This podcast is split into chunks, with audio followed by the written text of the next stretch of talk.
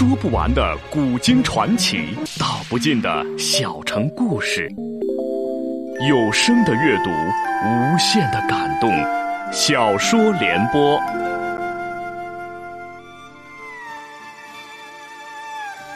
三国末年，司马氏把持魏国朝政，不惜私养死士，以暴力暗杀政敌。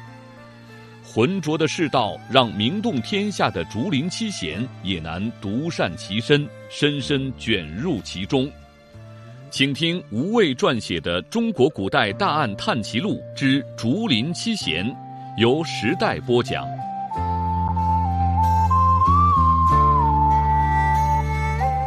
进来东园，刘伶寻到嵇康，将与邓毅的约定说了。嵇康忙道：“这件事最要紧。”信函还不追回的话，怕是冠秋殿自己都恨不得逃出洛阳了。当即到书房研墨备纸，默写援军书一书。刘伶便与刘宝到一边闲谈，论及镇南将军长史吴刚到访一事。刘宝道：“我确实向吴刚试探过诸葛诞的立场，但正如嵇康所预料的那般，诸葛诞为人忠直，若无郭太后诏书，怕是啊不能说服他加入。”刘伶道。郭太后手诏一事，刘宝无奈的摇摇头道：“迄今尚未收到回复，偏偏这件事急也急不来。以目下情势来看，郭太后与新皇帝曹髦相处的很好，对他也比对之前魏少帝曹芳要满意。而司马师、司马昭兄弟因其父司马懿一死，司马氏名望不及从前，表面也有所收敛，怕是郭太后一时为表象蒙蔽。”不会答应守诏一事。刘宝又道：“镇东将军冠秋俭实力虽强，麾下尽是精兵强将，但毕竟只是孤军，难以深入，所以还得有个应对之策。只是早在高平陵事变之后，京城禁军便已紧数的倒向了司马氏，牢不可破。我们想找一个里应外合、策应的人选，根本寻不到。镇南将军诸葛诞既不可能加入。”便只有指望东吴出兵相助了。刘伶闻言大惊失色道：“如此不是等于叛国吗？”刘宝道：“这是冠秋殿提出的计划，只怕也是他父亲镇东将军冠秋俭的意思。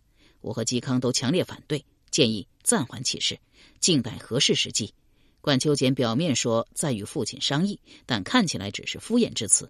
我怀疑他仍是在担心机密信函失窃一事，为保冠秋氏自身无虞，想抢先起事。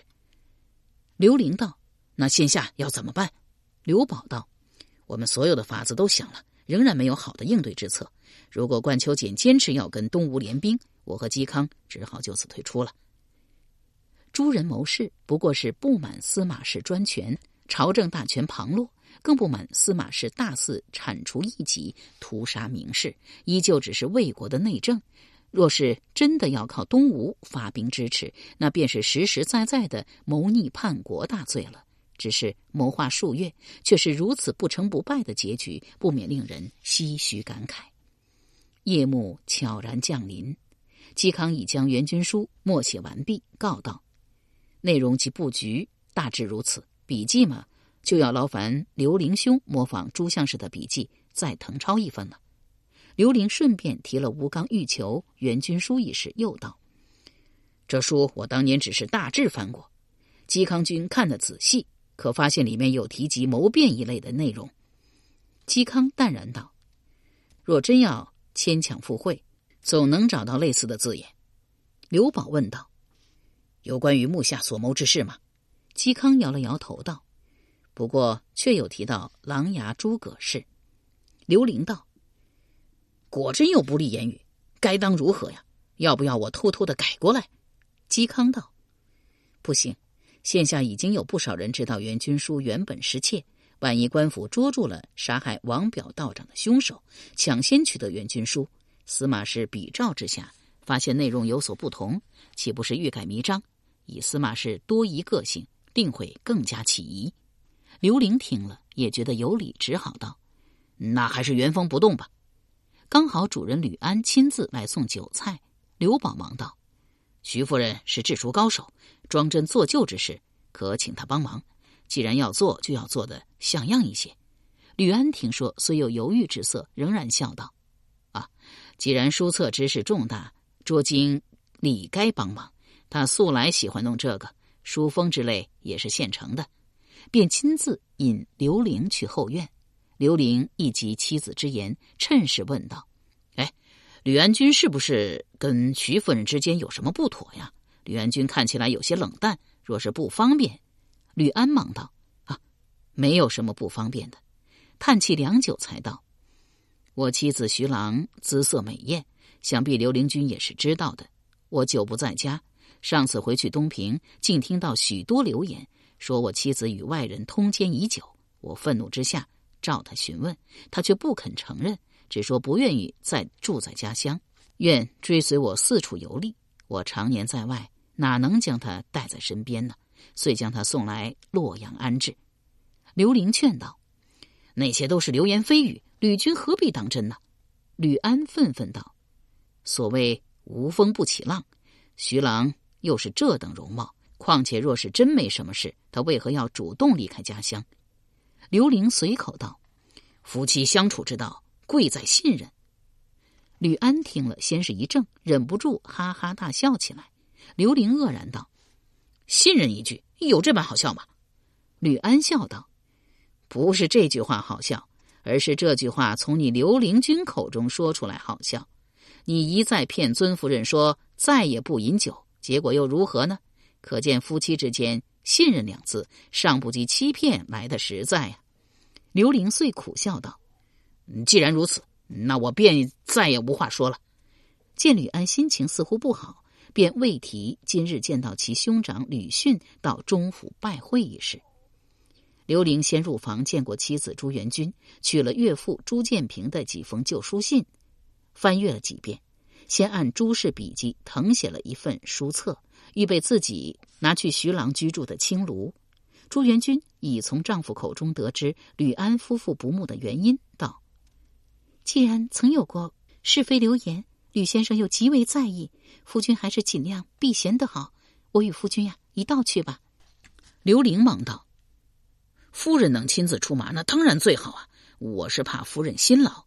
朱元君道：“成日坐在家中啊，也该动动了。”夫妇二人来到青庐，吕安正等在院前，告道：“我妻子已经同意了，不过装帧样式等还需得请刘灵君当面告知。”刘玲忙道：“我就不进去了。我妻子啊，其实比我更熟悉元君书，由他告知尊夫人即可。”吕安便命婢女扶朱元君进去，又道：“我陪刘灵君去书房，你不是说还要再誊写一份吗？”有了经验，第二本誊写时便顺畅多了。吕安在一旁阅览书稿，忽皱眉道：“朱相士既是相士，据人面相来推算年运未来，这是有可能的。但这本书并无涉及具体面相，只有一些模棱两可的推算。”可是有什么凭据？刘玲笑道：“这本书又不是我写的，你问我，我问谁去啊？”收敛笑容，叹了口气道：“现下呀，我才领悟泰山大人不教我妻子相术的深意。若是元君懂得相术，只怕我刘家呀永无宁日了。”吕安道：“先父以前也颇迷信这个，还请方士算过命。其实生死由命，富贵在天。”既然全由天定，算他又有何用啊？摇了摇头，刘玲闻言心念一动，问道：“哎，孙父之前曾任镇北将军，位高权重，极受朝廷荣宠，赏赐礼物等应该也不少。他可有收过神刀？”吕安道：“是蜀地所产神刀吗？先父任镇北将军时，倒是得到过一把，颇为喜爱。后来。”一直放在家中，刘玲大喜过望，大致说了自己与嵇康有求于他人，对方不取金银珠宝，只要神刀一事，道：“不知吕君是否肯割爱？”吕安慷慨道：“虽是先父遗物，但既然能派上更大用场，有何不可？究竟只是一把刀而已，只是那刀说在东平老家。明日啊，我派人走一趟。”刘玲道：“呃，多谢多谢。”折腾了大半夜，到次日天明时，两本书册终于治好。刘玲来回翻看一番，道：“嗯，还真像那么回事。尊夫人手艺真巧啊。吕安道：“也就是闲暇无聊摆弄摆弄罢了。”又问道：“给吴刚的那本是要派人送去驿馆吗？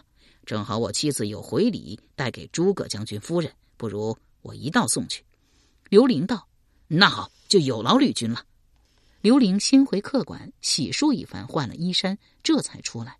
刚好遇到嵇康在甬道上踱步，神色颇见凝重。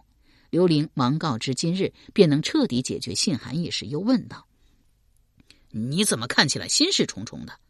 嵇康道：“刘宝昨晚悄悄溜出了东园，迄今未归。我怀疑他去驿馆找吴刚了。”刘玲大吃一惊道：“吴刚不是已经暗示过了吗？镇南将军诸葛诞是站在司马氏一方的。”嵇康道：“吴刚原话是，诸葛将军是站在朝廷一方的。”虽然而今的朝堂也是司马氏掌权，但字义上还是有差别。我猜刘宝并不死心，还想再试上一试。刘玲道：“既然刘宝现下未归，想必与吴刚有番神谈，总是件好事啊。”嵇康点了点头道：“刘灵君，先去赴约吧。你不是托了吕安送援军书给吴刚吗？不如我再请吕安打探一下。”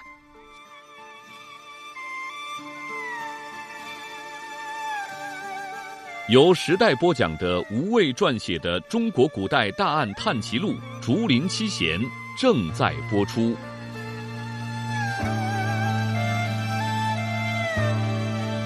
刘玲遂携援军书出来东园，却是不见邓毅。正好奇两边张望时，史佩从暗处出来，过来告道：“邓毅人还没到。”刘玲问道：“昨日我走后，你二人相处的可还好？”史佩道。有什么好不好的？就是帮他买了药和衣衫，他自己换好就走了。又等了一会儿，仍然不见邓毅人影。史佩道：“他该不会是反悔了吧？”刘玲道：“我看他不像是那种人。”远远见到有司隶府吏卒赶来，忙道：“哎，官差来了，你先走。”史佩转头看了一眼，便先行离去。那两名吏卒正是曾在刘府守候过郭丽的周贡、石英。刘玲迎上前去，道：“二位是为王表道长一案而来吗？”周贡道：“不是，钟司礼派小臣来请刘先生和姬先生去司隶府。”刘玲心中陡然一紧，问道：“钟司礼请我和嵇康去司隶府，有什么事情吗？”正担心信函是否泄露时，周贡答道：“马氏客栈的伙计韩江昨晚被人杀了。”钟司礼说：“姬先生和刘先生一定会有兴趣。”刘玲大为意外，忙道：“嵇康还有事，我一人先随二位去见钟司礼吧。”来到司隶府时，钟会正在堂中等候。只见刘玲一人，颇为意外。刘玲忙道：“哦，之前我应允了钟司礼，不将当日之事外泄，所以嵇康尚不知道韩江极可能是杀死王表道长的凶手。而今他正在东园陪伴王烈道长。”我因不知钟司礼心意，所以仍未将事情经过告知他二人。钟会虽略感失望，但仍然点头道：“刘先生果然是个信人。”刘玲最关心的当然是韩江身上是否有援军书一事，却又不便直接开口，只好问道：“哎，是谁杀了韩江啊？”钟会道：“目下还不清楚。韩江尸首在南城外被发现。”手上、身上有不少伤，似乎是经过一番剧烈格斗后才被杀死。刘玲道：“钟司礼的意思是，韩江跟人大打了一架，打不过对方才会被杀死。”钟会点了点头，问道：“刘先生可想看看尸首？”刘玲忙摇头道：“啊，不不不，不想看。”钟会道：“这件案子有点奇怪，按理杀人后该毁尸灭迹。”落河近在咫尺，凶手只需要割下韩江首级，将尸首抛入河中。即便尸首日后被发现，但身份也无法辨认，即无破案的可能。但行凶者却丝毫没有这么做，似乎希望韩江尸首一早被官府发现。刘玲道：“韩江也不是什么好人，司礼不正追捕他嘛？大概凶手以为自己是在为民除害，所以啊。”才不掩饰杀人行径吧？钟会道：“我本来以为……”刘玲奇道：“以为什么？钟司令有话直说，无需吞吞吐吐。”钟会道：“那好，我便明言了。王表道长一案，其婢女纺织肯定行凶杀人者是吴人，而陆仪则正是韩江市东吴探子。这件事，我只告诉了刘先生。”刘玲惊道：“钟司令认为我杀了韩江？”钟会道：“刘先生自然是没有杀人的本领。”但你身边不是还有个护卫阿义吗？刘玲道：“荒谬，荒谬！我为什么要派阿义去杀韩江啊？”钟会悠然道：“这我可不知道。京师有一些流言说，王表道长与东吴关系非同一般，曾被东吴大帝孙权礼为上宾。或许他来洛阳本身就是另有目的。”刘玲惊道：“钟司令认为王表道长是东吴探子？”那为何吴人还要杀了他？钟会道：“到底是不是吴人杀了王表，还很难下断言。目下仅有婢女纺织的证词而已。我倒是更相信王表是东吴探子。当晚，韩江到东原是要去找他商议事情，结果出了意外，王表被杀，韩江逃走，理所当然成为杀人嫌疑犯。”刘玲道：“钟司令的故事越来越精彩离奇了。”那么，请钟司令告诉我，既然韩江与王表是同党，当晚又是谁杀了王表呢？钟会道：“或许是蜀人探子也说不准，或许是东原自己人也说不准。譬如有人发现了王表在替东吴做事，不愿受其牵累，所以将其暗中杀死了事。但韩江当晚也在，算是知情者，所以东原又派人追杀了他。”刘玲很是不悦道。钟会军是堂堂司隶校尉，朝廷重臣，不要仅凭什么流言之类妄加揣测。你有证据就抓人，可不要胡编乱造，总想将矛盾指向东原。钟会道：“那好，请刘先生把你的护卫阿义交出来，我有话要当面问他。譬如他昨晚人在哪里，可有人证之类，算是例行公事。”刘玲迟疑道：“呃，这个。”钟会道：“怎么？”有为难之处，刘先生这态度倒真是令人不得不起疑呀。刘玲道：“我知道钟司令怀疑阿义。老实说，如果不是他凑巧昨日受了伤，我也会怀疑是他杀人。但我再怎么说，钟司令也不会相信，一定要我交出阿义不可，对吗？”钟会道：“不错，我一定要当面审问阿义。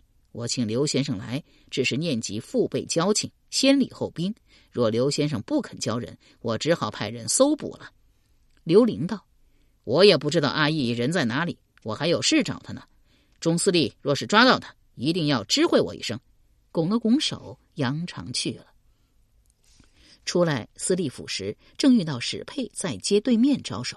刘玲忙过去道：“佩娘一直跟着我。”史佩道：“刘先生刚走，邓毅便来了，我便跟他一道，跟着先生来了这里。”引着刘玲来到小巷口，果见邓毅等在那里。刘玲便取出书册道：“这是跟袁术一模一样的袁军书。”邓毅点了点头，也从怀中拿出信函递了过来。史佩抢先接过，丢在墙角，打火烧了。邓毅先是愕然，见刘玲不但不反对，还大有赞赏之色，当即醒悟道：“如此才最保险，还是佩娘想的周到。”史佩冷冷道：“你已经得到你想要的，还留在这里做什么？”邓毅叹了口气，正要走时，刘玲叫道：“哎，等一下！木下又出了一件事，韩江昨晚被人杀了。木下司隶府怀疑是你杀人，只怕很快就会通缉你的告示出来。”邓毅大为意外道：“我杀人？我为何要杀死一名客栈伙计？就算他是东吴探子，也轮不到我来动手。”刘玲道。因为邓军曾冒充过我的护卫，钟会早留意到你，他又一心要针对东原，总想弄出点名堂来。大致说了经过，邓毅皱眉道：“这么说，钟会认为东原人自己杀了王表，接下来刘先生又派我杀了韩江灭口，这还真是诡异。”史佩冷笑道：“欲加之罪，何患无辞？有什么奇妙的？而今你也尝到了被冤枉受牵累的滋味。”还不错吧？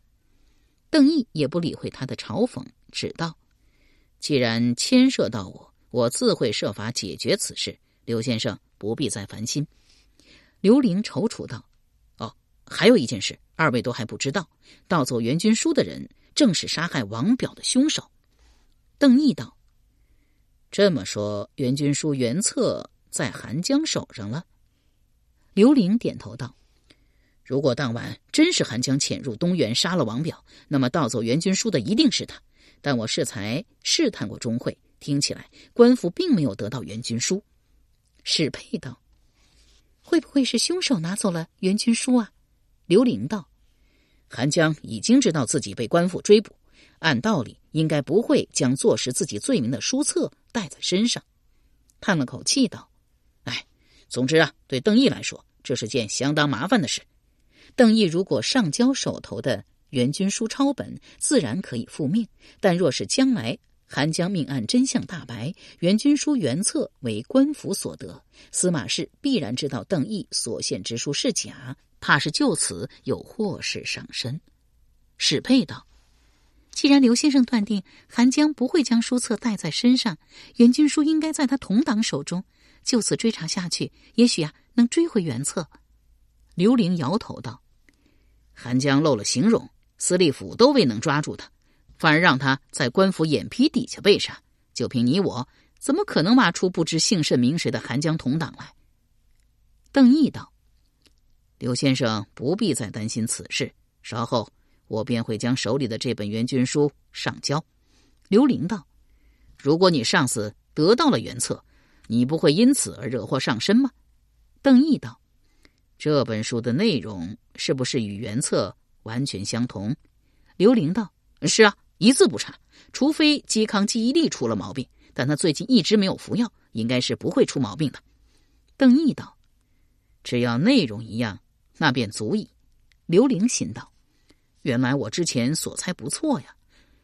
司马氏一定是要看书的内容，所以不管真书假书，只要内容一样，邓毅便足以交差。”邓毅又转向史佩道：“我与佩娘尚有比武之约，难得有机会见面，这就请佩娘定下时间地点吧。”史佩道：“你不是受伤了吗？等你伤好了再说吧。”邓毅道：“一点皮外之伤而已，不碍事。那你希望什么日子啊？比武还挑日子吗？当然是越快越好。”刘玲很是不满道：“喂，你们两个还嫌事情不够多不够乱吗？”年纪轻轻比什么武啊？有那闲工夫去查查是谁杀了韩江？实在手痒要打呀，上战场杀敌去呀！见邓氏二人均不理会自己，赌气去了。史佩道：“既然你执意如此，那我们就尽快解决此事。三日后的午时，我在顾将军徐允墓前等你。”邓毅闻言，当即怔住。史佩冷冷道：“怎么？你三日后不方便，还是你不知道？”许将军坟茔在哪里？邓毅沉默许久，才道：“原来佩娘仍然一心要杀我，我还以为。”史佩厉声道：“你以为什么？本来就是生死之约。你若赢了我，我便杀不了你，你也尽可以杀我呀。”邓毅遂点头道：“好，就如佩娘所定，三日后徐允墓前见。”刘玲出城后，径直来到铁匠铺。将张小泉拉进屋里，告知韩江昨晚被杀一事。张小泉极是惊讶道：“一早上就听有人嚷嚷说洛河边死了个男子，浑身是伤，却想不到是刘先生要找的韩江啊。”刘玲道：“不是张铁匠你杀了他吗？”张小泉呵呵笑道：“我若是要杀人，可不会给对方反击的机会，韩江也不会全身是伤的。”刘玲道。我开个玩笑而已，张铁匠啊，不必介意啊。又告知自己寻到神刀，少则半月，多则一月，那柄刀便会抵达洛阳。张小泉大喜过望，喜滋滋的搓了半天手，这才想起正事，忙告道：“哦，昨日刘先生来过后啊，我便去了市集，托中间人放话寻找韩江，称施主只想要回书册，别无其他。”中间人当场便答复说：“既然是竹林七贤的书册，无论如何也会还回来的。怎么才过了一晚，韩江人就被杀了？”刘玲问道：“那中间人可信吗？啊，他当真能把话带给韩江？”张小泉正色道：“朝堂有朝堂的门道，市井有市井的规矩，中间人都不能相信的话，就没法再混下去了。我当时想。”中间人既然当场做了保证，想来立即便会派人将话传给韩江。韩江已被官府通缉，市井是他唯一能够藏身活命的地方。他讨好巴结中间人还来不及，一定会将书册还回的。由时代播讲的无畏系列小说《竹林七贤》，今天就播送到这里，请明天继续收听。